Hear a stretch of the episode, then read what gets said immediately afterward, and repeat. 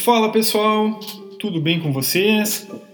Então, essa semana a gente terá novidades sobre o prazo do imposto de renda, possivelmente. Por quê? Recapitulando nossos boletins aqui sobre o prazo do imposto de renda, primeiramente houve um projeto de lei número 639 de 2021 do Senado para uh, passar o prazo de entrega do imposto de renda e de recolhimento dos valores para 31 de julho de 2021. Ah, no decorrer da discussão e dos trâmites legais, a Receita Federal, via instrução normativa, que é o caminho normal para esses adiamentos, inclusive foi o caminho percorrido em 2020, né, foi uma instrução normativa que alterou direto o prazo, alterou para 31 de maio. Então hoje o prazo que vale é 31 de maio para entrega do imposto de renda. Mas a gente ainda está com a tramitação desse projeto de lei.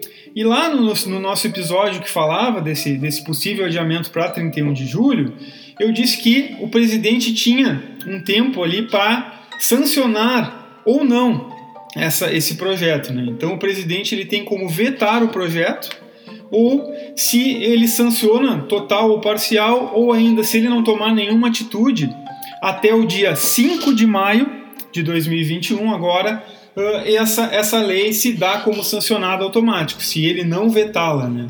Então, por isso que eu digo que nós teremos novidades essa semana, porque o presidente tem até o dia 5 de maio, ou seja, até essa quarta-feira, nós estamos hoje no dia 3 de maio, então tem até quarta-feira para o presidente se posicionar, vetando a lei integral ou parcialmente, vetando esse projeto, sancionando o projeto, ou se ele não se posicionar até 5 de maio, ou seja, até a próxima quarta-feira, essa lei que altera o prazo para 31 de julho automaticamente entra em vigor.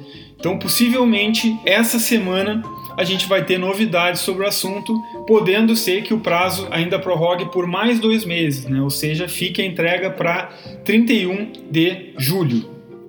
Então vamos ficar atentos com essa semana decisiva e voltamos em breve com a definição final sobre o prazo do imposto de renda de 2021.